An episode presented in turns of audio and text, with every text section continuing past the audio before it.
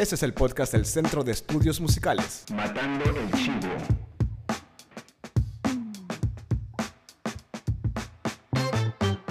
Hola amigas y amigos, bienvenidos al episodio número 10 de su podcast Matando al Chivo, un podcast hecho por músicos para cualquier amante de la música. Yo soy Don Sevilla del Centro de Estudios Musicales en la ciudad de Managua, Nicaragua. Empezamos. En esta ocasión tenemos de invitado a un querido y viejo amigo. Nosotros nos conocimos allá por el 2006, 2007, no tengo muy claro en mi memoria todavía, eh, ya pasaron algunos años, en la Ciudad de México, mientras yo tenía un proyecto de una banda de rock que se llamó Doble Circulación. Y hemos trabajado en muchas cosas, ¿no? Desde hacer música para cine, desde hacer discos juntos, desde componer juntos, desde producir juntos. Y es un gran amigo que le tengo un enorme respeto y mucho cariño. Recibamos, por favor, al señor Nuriván Reyes. Hola Nuri, ¿cómo estás? Hola Don, ¿qué tal? ¿Cómo estás? Eh, yo encantado de, participar y colaborar en, tu podcast. Y bueno, pues eh, ansioso de, de, de, charlar buenas cosas. Qué bueno, qué bueno, qué bueno. Vos sabés que matando el chivo, matar el chivo es el equivalente a el hueso en México. O sea, voy a ir a huesear. O sea, cuando, Ah, cuando, alguien no en, el- en- Exacto, cuando alguien en la Ciudad de México, o en, bueno, en México, tiene un concierto en un restaurante, o en un bar, o en un foro, etcétera, eh, voy, voy a ir a, voy a ir al hueso, ¿no? O sea, voy a ir a matar. Órale, qué, Y aquí Qué es matando, matando el chivo, qué lo que era. Yo no sabía eso hasta que regresé. Yo dije, ¿what? ¿Cómo que matar un chivo? O sea, ¿un chivo? Sí, sabes lo que es un chivo, ¿no? O sea, una cabra. Sí, sí, sí, claro. Sí, sí, sí, de acuerdo. Pero sí, en mucho, eh, no Qué- solo qué- en Qué Nicaragua. buen término. Sí, no solo en Nicaragua, en Costa Rica también le dicen matar el chivo, entonces es un pequeño, un pequeño Órale. entremés cultural. ¿Cómo has estado? ¿Cómo te trata eh, Sí, este claro. COVID-19, esta pandemia que absolutamente todos los músicos del mundo nos ha movido el piso? ¿Y a vos cómo te trata? Claro, pues eh, sí ha sido completamente un parteaguas eh, para, para la industria musical, porque ha venido a, pues, a modificar, ¿no? La forma en la que se distribuye la música, en la que se, eh, digamos, no solo se consume, sino también cómo se muestra, ¿no? Claro. Eh, es decir, por ejemplo, ahora los, los conciertos, ¿no? En línea, eh, que bueno, ya la aglomeración, pues ahora eh, nos impide el poder realizar conciertos en vivo desde un foro y poder presenciar eso, ¿no? Y, y es también preguntarnos, bueno, ¿cuál es la esencia, ¿no? De, de, de, de todo esto que uno, eh, que estábamos acostumbrados a vivir de alguna manera y que ahora nos, nos lo modifica to- toda esta coyuntura y es eh, pues entrar en ese en ese dilema no de, eh, de bueno a lo mejor ya no es la misma emoción o hay que entonces ahora encontrarle el gusto a, a- a disfrutar todo de manera tanto como artista como escucha no Claro, es decir claro. como consumidor de la música como artista eh, evidentemente es, es raro ahora hacer conciertos, por ejemplo, en, en de manera virtual, ¿no? Este, Sí, en Instagram o en Facebook. live o algo así. Claro. Exactamente, y, y que de repente terminas la rola y es como. ¿Qué onda? Sí, o sea, ¿no? tal, tal cual es. ¿Cuánto crees que llevemos esa dinámica? O sea, porque yo he hablado con diferentes personas sobre, sobre eso. O sea, no se sabe cuándo van a regresar los shows en vivo, cuando la, en la pandemia parece que no da tregua en nada, todo lo contrario. Entonces, no parece que... Claro. Yo al principio yo pensaba septiembre, yo creo que ya octubre, noviembre, ahora ya no tengo ni idea. Yo pienso que no sé si hasta el próximo año, Semana Santa, no sé. ¿Qué vos pens qué pensás vos? Es, es como lanzar una moneda al aire también, porque no sabemos una respuesta. Así es. Pues creo que lo, lo- lo más fuerte es la incertidumbre, ¿no? Claro. Eh, en general. O sea, la gente está ya ávida de certezas. Sí. eh, de decir, eh, tal día eh, va a suceder esto, vamos a regresar a, a la normalidad, entre comillas, ¿no? Lo que creo que sí que hay, hay que entender es que no vamos a volver del mismo modo. Claro. Es decir, estos meses en el encierro, cultural, ¿no? Y psicológicamente, pues nos modificaron muchas cosas. Claro. Eh, la- las personas descubrieron nuevas formas de, de, de, de hacer o de, eh, digamos, lidiar, ¿no? O, o- este, o confrontar cierta- ciertas necesidades, ¿no? Porque al final de cuentas es adaptabilidad.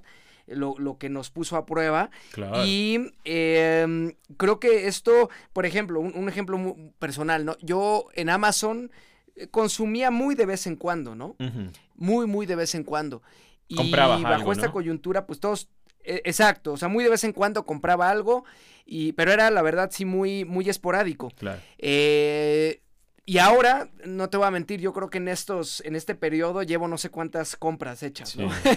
o sea, llevo muchísimas. ¿Por ¿Y qué? qué compras Porque en desde Amazon? cuerdas, ¿Compras juguetes musicales? por ejemplo, eh, por ejemplo, desde cuerdas, Ajá. ¿no? O sea, que, que me vi en la necesidad porque normalmente yo era de acudir a las tiendas, este, básicamente de música, ¿no? Del centro histórico, Claro. que además, bueno, me queda a dos, tres cuadras de, de, de, de donde me encuentro. Claro. Entonces, eh, eh, pues en realidad para mí era como eh, ir a la tienda, ¿no? o sea, ¿no? súper cerca, Sí. rápido, normal.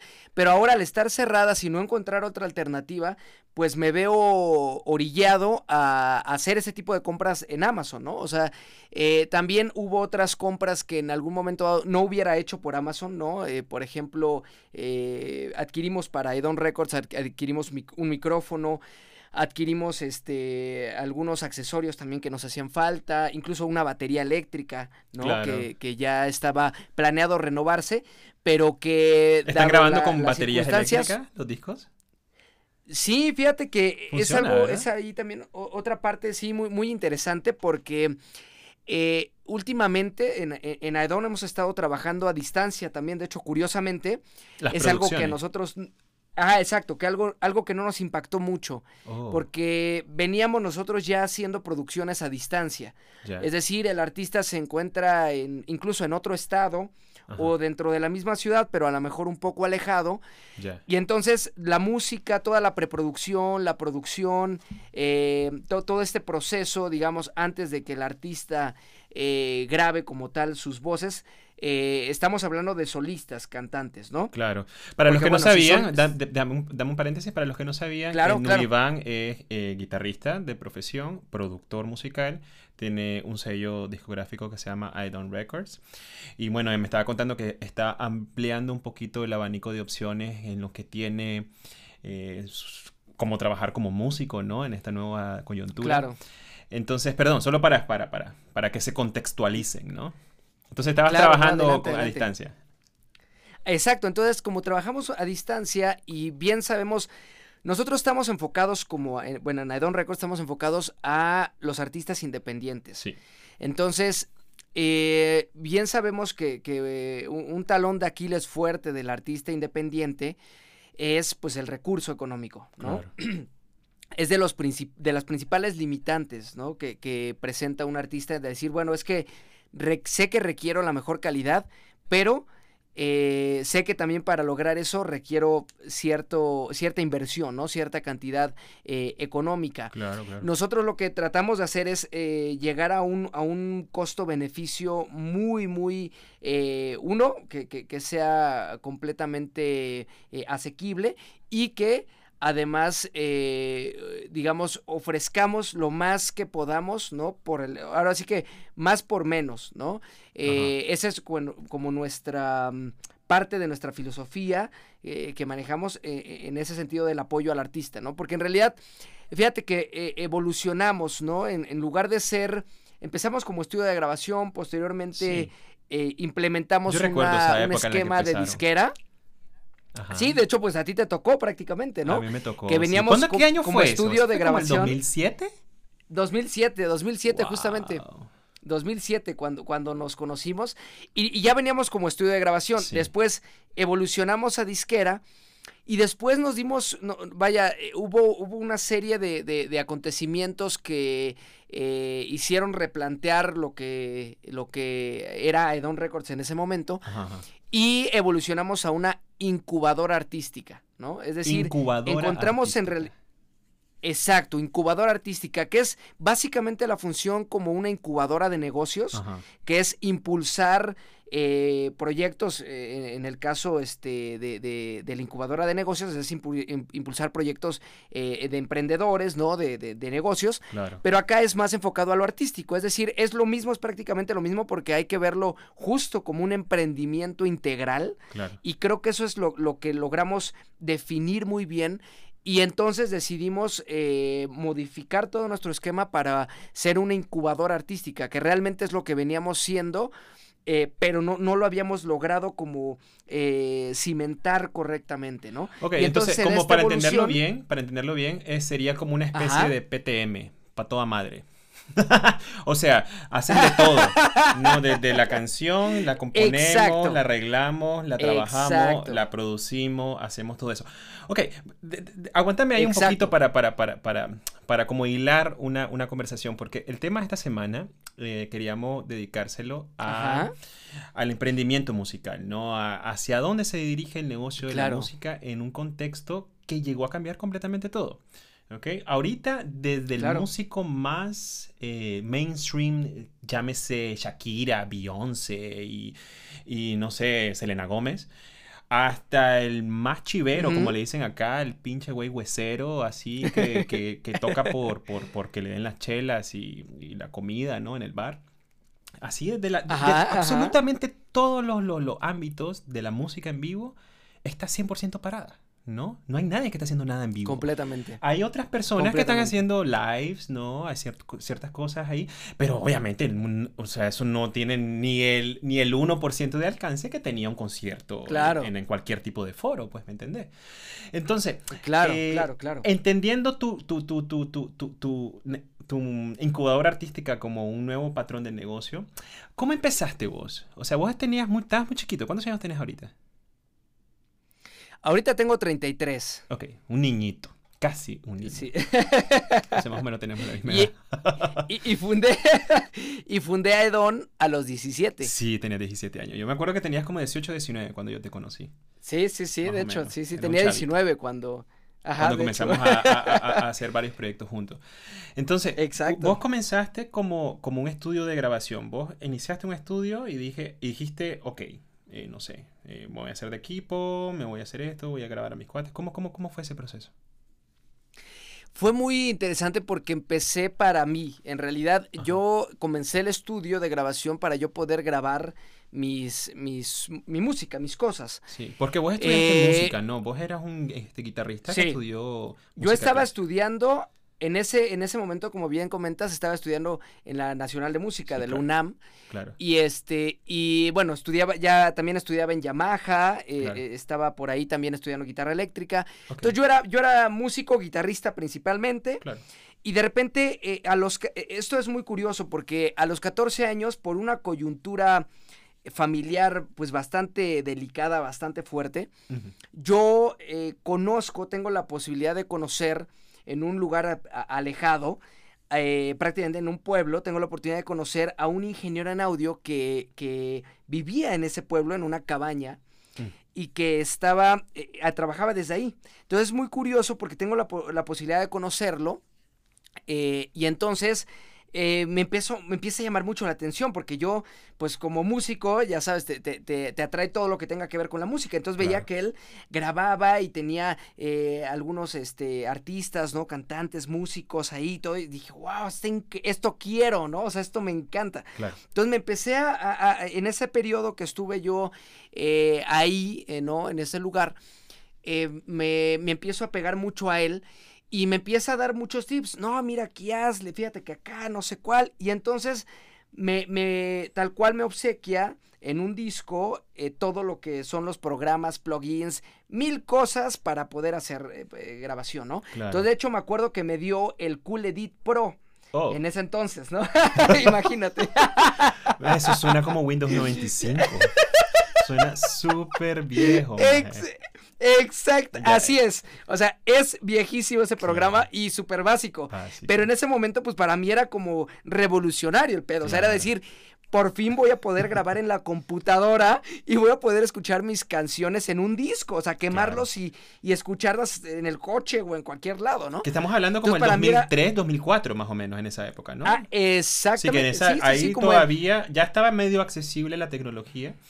Pero todavía tenías que ir a un estudio relativamente, pues, un poco más, más equipado como para tener un resultado decente. No es como ahora, ¿no? Ahora ya con poco equipo ya puedes hacer cosas bastante decentes. Pero en ese entonces todavía la tecnología se estaba desarrollando, ¿me entendés? Ahora, sí, de hecho era justo 2001 más o menos. 2001, sí, sí. sí, sí, 2002, sí, sí estaba. ahora, ahora ya, ya aprendiste a hacer todo eso, este, comenzaste a producir tus cosas. ¿Cómo evolucionó ya para decir, ok, voy a armar un negocio? ¿Cómo, cómo, cómo, cómo se, cómo, o sea, esa, esa idea se convirtió en ¿Cómo da ese salto, no? Ajá. Pues empieza primero por la necesidad de, de recursos, es decir... Claro, claro. Tú, tú yo requería... dinero, ¿no?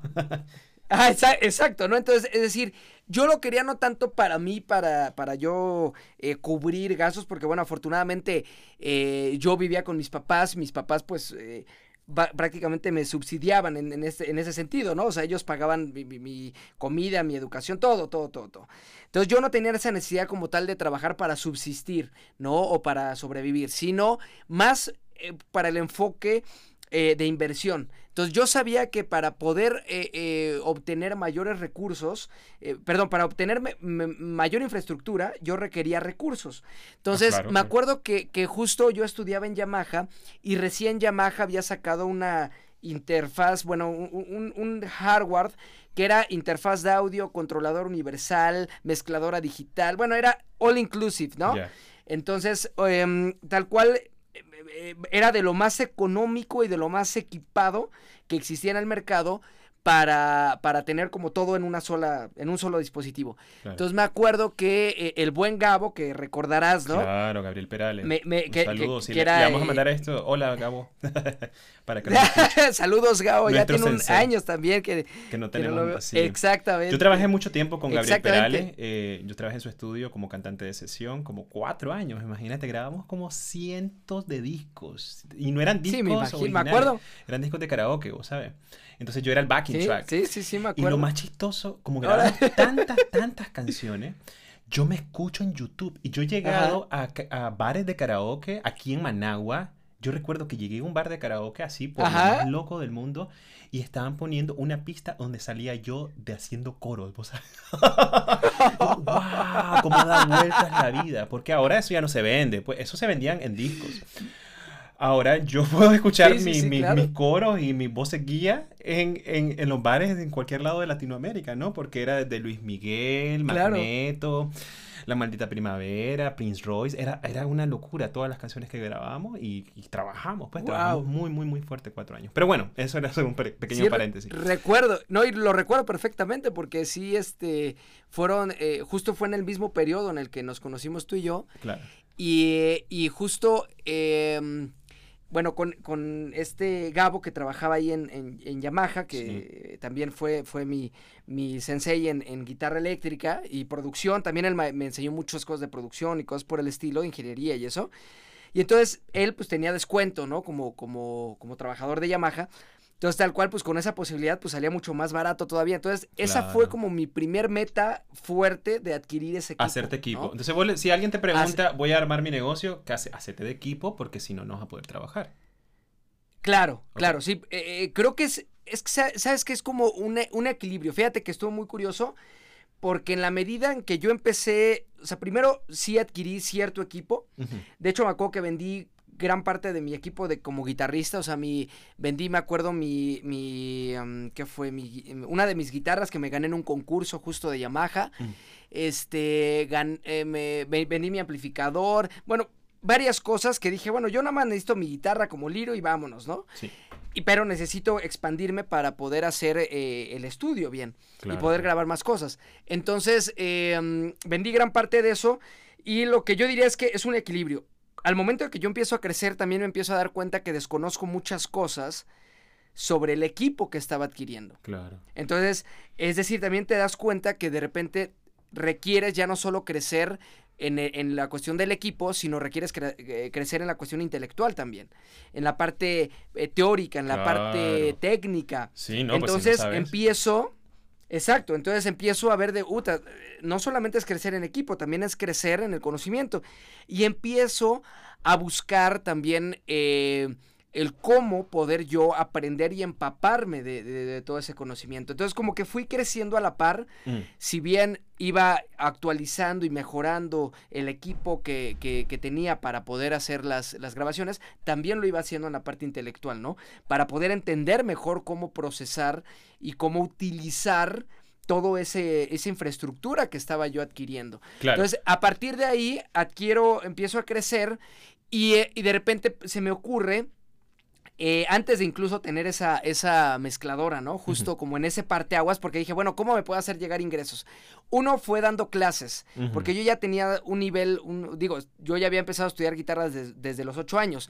En esa época yo tenía aproximadamente 15 años, entonces ya llevaba siete años estudiando guitarra clásica y guitarra eléctrica, entonces ya tenía un nivel eh, digamos, eh, pues avanzado, ¿no? En el instrumento. Y podía ya de alguna manera dar clases a principiantes, e incluso a intermedios. Entonces, eh, dije, este es uno de, mis recursos para, para obtener ingresos. Y otro fue, dije, bueno, pues voy a empezar a hacer grabaciones. Entonces, cuando iniciaba Mercado Libre, cuando apenas acababa de entrar a México, justo se me ocurrió anunciar el estudio de grabación en Mercado Libre. Oh, sí, Mercado Libre. Y curiosamente empieza, empezaron a llegar. O sea, empezaron. Sí, sí, sí. Sí, ya justo 2005. Eh, sí. 2005 fue más o menos. Entonces, 15 años, que es lo que, lo que llevamos como a Don Records, justamente. Cumplimos este año 15 años. Y, y empiezo entonces a eh, ofrecer los servicios del estudio de grabación. Y pues empiezan a llegar curiosamente, ¿no? Y fíjate, en aquel entonces, imagínate cuánto cobraba por canción. Cobraba 120 pesos. No. en ese entonces eran como 10 dólares, ¿no? Más o menos, sí, exacto. Sí, como, sí, como 10, 12 dólares. ¡Wow! Ahora, pues yo, vos ya, vos ya sabías hacer música. Bueno, estabas chavito también. Tenías como 16, 17 años, ¿no? Sí, exacto. bueno, también, también se entiende, también. Tampoco vas a, vas, a, cobrar nada. Exacto. Pero, pero, pero ahí se ve, ahí se ve como eh, un emprendimiento en la música, como en toda la vida, pero en la música específicamente, se empieza desde abajo, rascándole. ¿Me entendés? O sea, no es algo de que, a menos que tengas un millón de dólares, ¿no? Pero esa idea que estábamos hablando antes de, de de nosotros entrar aquí al podcast, de que ya no hay esa, ese sueño de la disquera tradicional de que viene, te escucha en un bar de rock o de jazz o de blues o de pop o lo que sea, y de pronto dice, wow, el AIR de, de Sony dice, aquí, yo voy a invertir 5 millones de dólares en este proyecto porque pues eso ya no existe, eso, si existió alguna vez, fue muy en los 80, tal vez parte de los 90, pero eso ya terminó hace más de 20 años, ¿verdad? Ya, nadie, nadie invierte grandes cantidades de dinero en un proyecto simplemente para ver si funciona. Exacto. ¿no? Entonces, para vos empezar eh, dentro del mundo de la música, independientemente vos llegues a ser mainstream o ser independiente, eh, para empezar, vos tenés que realmente adaptarte al emprendimiento. Vos tenés que saber cómo emprender. Si no, no nunca vas a dar ese paso de, tener el suficiente dinero para tener cierto sentido de bienestar. ¿Qué opinas vos? Exacto, y creo que con, eh, creo que estoy completamente de acuerdo y creo que es con los recursos que tengas. Es decir, empezar a emprender a partir de, lo que tengas, o sea, quitarse esa falsa idea de que necesitas mucha lana para poder emprender eh, tu, tu sueño, ¿no? O sea, eh, e, es como más bien conocerte, es como el autoconocimiento, saber, ok, soy bueno para eso. Por ejemplo, yo sabía que yo era bueno para, para tocar la guitarra y que se me facilitaba dar clases, aún estuviera muy joven, ¿no? Eh, y que podía hacerlo. Y entonces eh, usé esa herramienta que tenía a, a, mi disposición y de manera inmediata y que no requería inversión adicional para empezar a generar dinero, para empezar a generar recursos. esta parte de empezar a ofrecer con lo que tuviera en el estudio, ¿no? Me acuerdo que tenía una Mackie análoga de 12 canales, literalmente, y tenía cables de los más baratos y me compré un set de micrófonos que en ese entonces me costó 1200 pesos, Superlux, de la marca Superlux, y que cagadamente eran muy buenos, o sea, este, que, que la verdad tenía muy buena calidad para lo que eran, y con eso empecé, es decir, no, no, no me fui más allá de decir, no, es que necesito los preamps Avalon o Universal Claro. Audio, ¿no? O todo esto, los micrófonos eh, más caros para poder eh, en algún momento dado ofrecer mis servicios porque entonces eh, se van a burlar de mí o qué van a decir o me van a tirar de, de- de loco, de farsante, no sé. Claro. Amateur, ¿no? A mí me valía más. Y hubo comentarios, ¿eh? Sí, Ah, hubo comentarios en Mercado Libre que decían, no, no times a la gente, que la chingada. Yo, yo sabía perfectamente que yo no estaba timando a nadie Claro. y que yo antes de que contrataran eh, los servicios, yo les mostraba lo que yo había hecho. ¿no? Si les gustaba y ellos decían, pues adelante, qué chingón. Y yo me entregaba al 500%, o sea, no Sí. escatimaba en lo que sí estaba en mis manos. Sí, Es algo me- que si me bien- consta, algo que me consta de, de- Ajá. de- de vos, de trabajar, es que sos chambeador hasta morir, hasta ya con la lengua de afuera, ¿me entendés? O sea, yo he trabajado en varios Claro. proyectos con, con Nuri y el, un disco que hicimos juntos y que lo promocionamos Sí. juntos y que fuimos músicos en vivo, eh, terminamos muertos. O sea, esa, esa gira Sí, de, sí, de sí. medios y esa gira de, de- para hacer presentaciones y todo eso era, era bastante pesado. Entonces, hay, hay otro elemento ahí que es indispensable tomarlo en cuenta a la hora de emprender como músico. Ser bien trabajador. Yo he visto Claro. que, bueno, hay de todo, pues en la música hay de todo, eh, igual que en todos lados, ¿no? Igual en Centroamérica, Claro. he tenido chance de compartir con músicos en varias partes de, de Centroamérica y en México, obviamente, donde viví muchos años. L- el- Ujú. el- lo más primordial es entender, creo, a mi juicio, lo siguiente. El mejor músico no es necesariamente el más virtuoso, ni el más talentoso, ni el más creativo. El mejor músico, a mi Claro. juicio, al menos con los que me gusta trabajar, Ujú. son los más chambeadores. ¿Ok? Son los que más trabajan. Claro. Porque yo he trabajado con gente que es muy buena, digo así, pero es, son grandes huevones, ¿me entendés? Son unos perezosos, no hacen el trabajo y, y yo me sofoco, yo soy un maje como muy sofocado. Entonces, Claro. me gusta estar en movimiento, pues. Entonces, y veo que la gran mayoría de Claro. músicos que yo admiro y conozco, que admiro y con los que he podido trabajar también, son gente muy trabajadora. Entonces, si vos no estás pensando en que vas a Claro. trabajar como, como, bueno, no iba a decir algo racista, pero mejor no, eh, y eh, vas a trabajar bien, bien, bien pesado, entonces, pues, ¿para qué te metes a emprender? Y eso aplica Ajá. a todos lados, ¿no? Claro. ¿Qué Sí, no, y creo que es, es como, eh, o sea, está, completamente estoy de acuerdo que la parte de, de la disciplina, en el sentido desde practicar, es decir, creo que a mí me, me- me ayudó muchísimo en ese, en ese proceso, el que yo todo el día me la pasaba en, eh, con mi equipo, ¿no? Mm. Moviéndole, investigando, leyendo, o sea, creo que e- es, es derramarte de avidez, ¿no? De hacer las cosas, de querer aprender, de querer crecer, de querer mejorar, eh, es estar ahí eh, todo el tiempo, ¿no? O sea, creo que algo que, que, que sí eh, logro ver al paso de los años es que afortunadamente en esa época, bueno, tenía todo el tiempo del mundo porque creo que eh, a los 16, 15, eh, o sea, tu única chamba es estudiar, ¿no? Tal cual, o Claro, sea, ir a la secundaria, a la prepa, etcétera.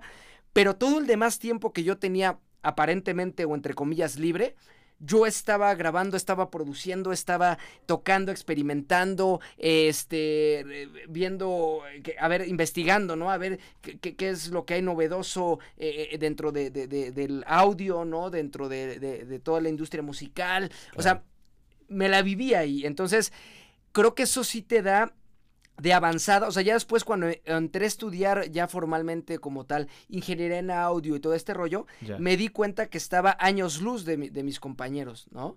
Entonces, eh, ¿por qué? Por la práctica, es decir, ya nada más era cuestión de que yo, yo, eso, esa experiencia que ya había logrado, ¿no?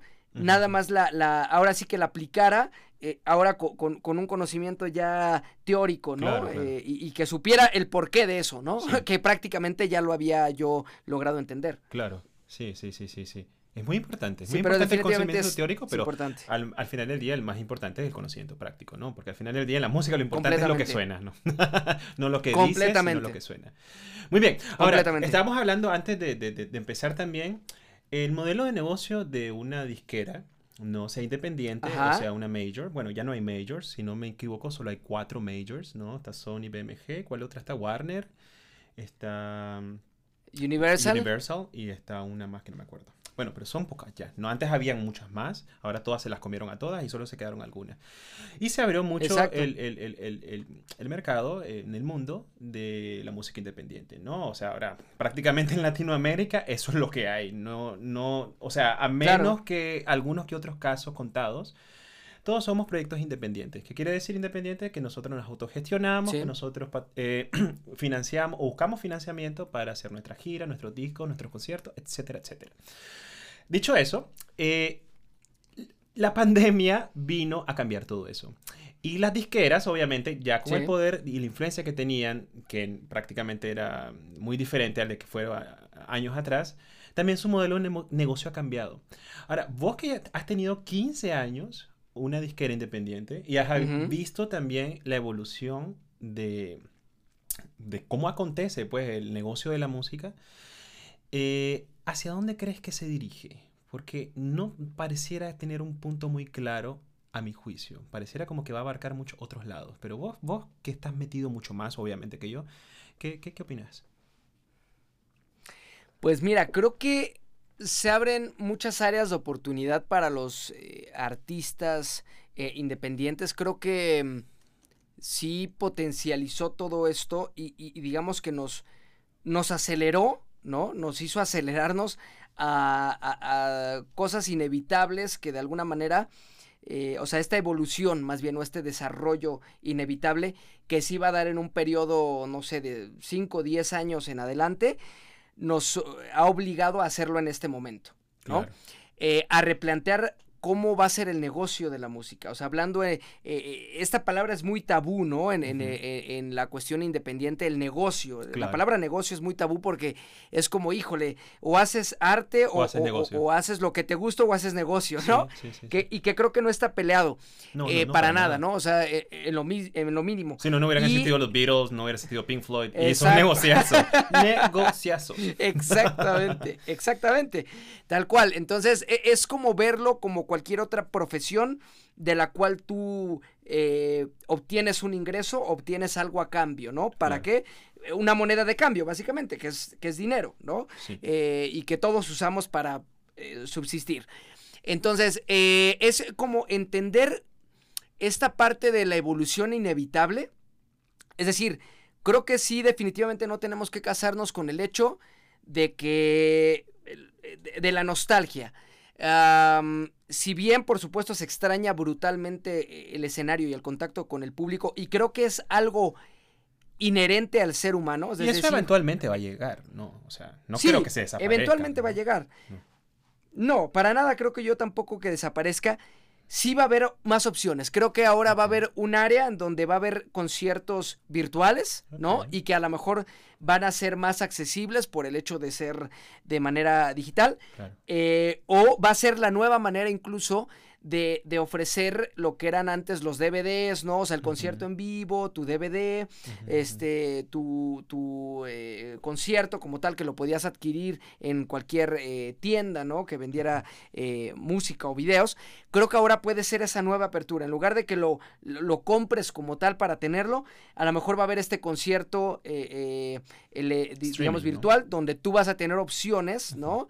o diferentes alternativas en la que a lo mejor van a ser interactivos también, o sea, van a buscar ser interactivos. Eh, y la otra parte en donde, eh, y creo que va a ser primero ahorita la manera en la que muchas empresas de booking, ¿no? Se van a, y, de las que hacen, eh, prácticamente se dedican a a realizar conciertos en vivo, creo que va a ser la, manera en la que van a usar para, para poder ahorita subsistir y financiarse estos conciertos electrónicos. Y eh, los tradicionales, por supuesto que van a llegar, creo que va a ser un proceso lento. Por lo menos este año no creo que en México no creo que se realice y yo creo que internacionalmente tampoco. Sí, por en Centroamérica este menos tampoco, ¿eh? Sí, no, no, no. Yo creo que este año va a estar muerto completamente. Y es decir, es mucho tiempo. O sea, es prácticamente medio año de, no hacer nada. concierto en vivo. Te puedes imaginar clase locura. Un año sin un fucking concierto en vivo. Sin Sí, que toquen exacto, las grandes figuras de la música y las pequeñas figuras y las figuras locales y las figuras del barrio. Nadie Claro. está tocando, maje. Es lo que Sí, ¿no? sí, sí. Pero esa es la nueva realidad en la que creo que hay que aprenderse a adaptar. Y yo creo que parte de adaptarse es empezar a emprender en cualquiera de las áreas que se abren, ¿me entendés? Y Claro, yo creo que ha- hay muchas, mira, yo me di cuenta de algo, eh, creo que los artistas tenemos un, un gran privilegio eh, en, dentro de esta coyuntura, que es que nuestro tra- trabajo no es operativo, ¿no? Es decir, nuestro trabajo es creativo. Eh, eso no, vaya, estando encerrado o estando en el exterior o como sea, puedes seguir haciéndolo. ¿no? Hay mucha Claro. gente que se vio limitada eh, porque evi- evidentemente su trabajo es operativo y requiere ir a la, a- al lugar de trabajo, no requiere forzosamente eh, tener ciertas condiciones para desempeñarse. El artista, afortunadamente, no. El artista tiene todo eso en su, en su mente, ¿no? En su corazón, en su espíritu. Y creo que eso no- no- no- nos da una herramienta valiosísima para seguir generando, seguir creando, ¿no? Para no detenernos en este sentido. Y creo que e- es el mejor momento para poder eh, también preguntarnos sobre eh, eh, el rumbo de incluso de nosotros mismos como, como artistas, ¿no? Y, y esta parte también de, de- de la parte genuina como artista, porque a- ahora también es cierto que todas estas herramientas que tenemos de difusión, pues han generado muchísima, mu- muchísima oferta, perdón. Claro. ¿no? Entonces, ahora Sí, hay de demasiada oferta. que O sea, eh, nada que ver, ¿no? Exacto, Hablándolo ¿no? O sea, bien- claro en español. Entonces, es decir, que, que creo que algo, algo interesante aquí es, bueno, eh, ¿qué, qué es lo que va a hacer que yo sobresalga de, los, de los demás? Pues entonces, e- e- eso justamente es lo que tenemos que preguntarnos y creo que es la mejor oportunidad. Y entender también que no hay mejor arma, digamos, que la diversificación hoy en día. Claro. ¿no? Por ejemplo, eh, en Aidon tenemos varias áreas, ¿no? De lo que platicábamos, ¿no? Esta diversificación que estamos teniendo y que ya veníamos lográndola eh, de hace unos años. Entonces, eh, por ejemplo, nuestra área de- de renta de equipo de audio para en vivo y todo eso, pues sí se, se vio afectadísima, o sea, está muerta prácticamente, ¿no? Sí, se fue. obviamente, eso ya Pero, no. Ese- ese- esa cabeza Pero del dragón tenemos- ya no existe. exactamente. Pero existen otras cabezas. Claro. Entonces, eso, eso es lo importante, que esa sola solamente representa un mínimo porcentaje de todo lo que es Aidon. Sí, y claro. que gracias a eso, si nosotros nos hubiéramos nada más, ahora sí, tirado la carne al asador a esa área en específico, pues simplemente ahorita estaríamos sufriendo como no tienes idea. Y creo que es lo que, lo que, lo que como artistas independientes debemos entender que hoy en día nos exige, la industria nos exige, eh, digamos, ser multidisciplinarios. Sí. No solamente ya dedicarme a tocar y, y nada más. Sí, claro, pero no solo en la expandir. industria, vos sabes también las necesidades propias del día a día. Porque puedes Sí, tener, claro. tener varios proyectos musicales, a poder dar clases, a tener un estudio de grabación, o tal vez tener un Claro. negocio que te genere algo paralelo dentro de la música. Los músicos en Claro, general casi claro. siempre tenemos varios ingresos, ¿no? Cosa que yo considero Sí, sí, sí. demasiado importante en una carrera y en una en un medio extremadamente inestable, ¿no? Porque no es que la música ha estado inestable estos años, ¿no? La música siempre, siempre ha sido inestable. Si alguno de esos, de esos ingresos falla, y muy seguramente lo hará, te- vas a tener otro que te sirva como para amortiguar el golpe. Exactamente. Y creo que eso en lo personal es lo que yo eh, siempre comunico, ¿no? Y que además eh, lo comunico no, no nada más de dientes para afuera, sino Mm. es lo que a mí me ha funcionado, ¿no? A lo que, lo que yo he vivido y lo que hoy en día, después de 15 años, con Aidon Records logro notar y, y que es lo que nos ha mantenido en estos 15 años, ¿no? Esa diversificación y siempre estar en esa constante evolución, en ese constante crecimiento y apertura también a, a- a- al adaptarnos, digamos, a, a cómo se va desenvolviendo eh, pues nuestro panorama, ¿no? En ese Claro. sentido. Muy bien, Nuri. Ha sido un enorme gusto tenerte como invitado. Eres nuestro primer, primer chilango eh, de la Ciudad de México. Ah, maravilloso. invitado, sí. Sos el- el- el- el, Un placer. el primogénito. Entonces, mira, vamos a despedir el programa eh, simplemente haciéndote unas preguntas que le hacemos a todos nuestros invitados músicos, ¿no? Si vos tuvieras que escoger eh, una obra, una canción que vos digas, esta obra es perfecta y me encantaría hacer una canción como esa, ¿cuál sería? Uy, qué buena pregunta. Yo sé, todo el mundo, todo el mundo tiene... Di- ¿Por qué no me dijiste? Difícil. Sí, claro. Pero bueno, Muy así, pensándola rápido, ¿cuál sería y por qué?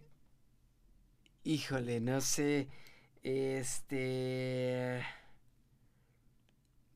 Híjole, yo creo que Tender Surrender de Steve Bay. Ok, ¿y por qué? ¿Por qué esa?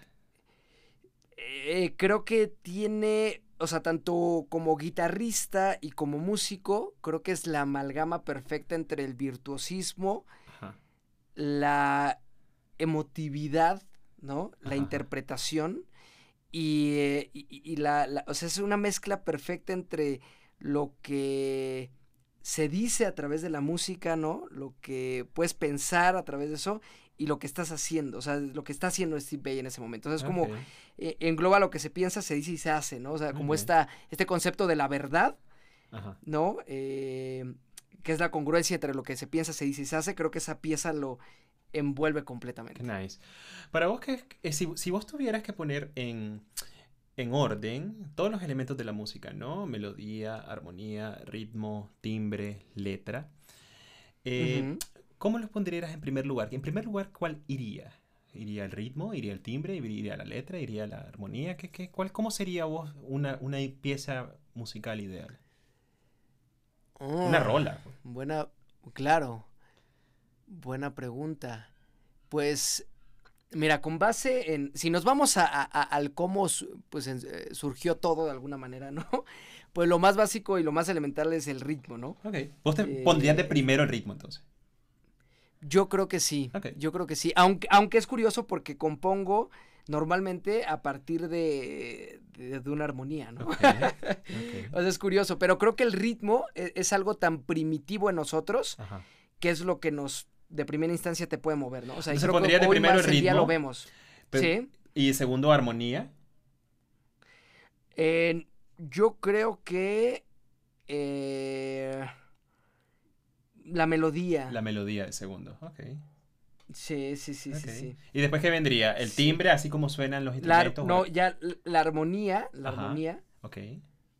Y, eh, y después ya todo lo, todo lo demás Todo lo que demás. tiene que ver ya con la, instru- la instrumentación, eh, toda la parte ya or- ornamentativa. Todo Y la eso. letra la dejas de último lugar.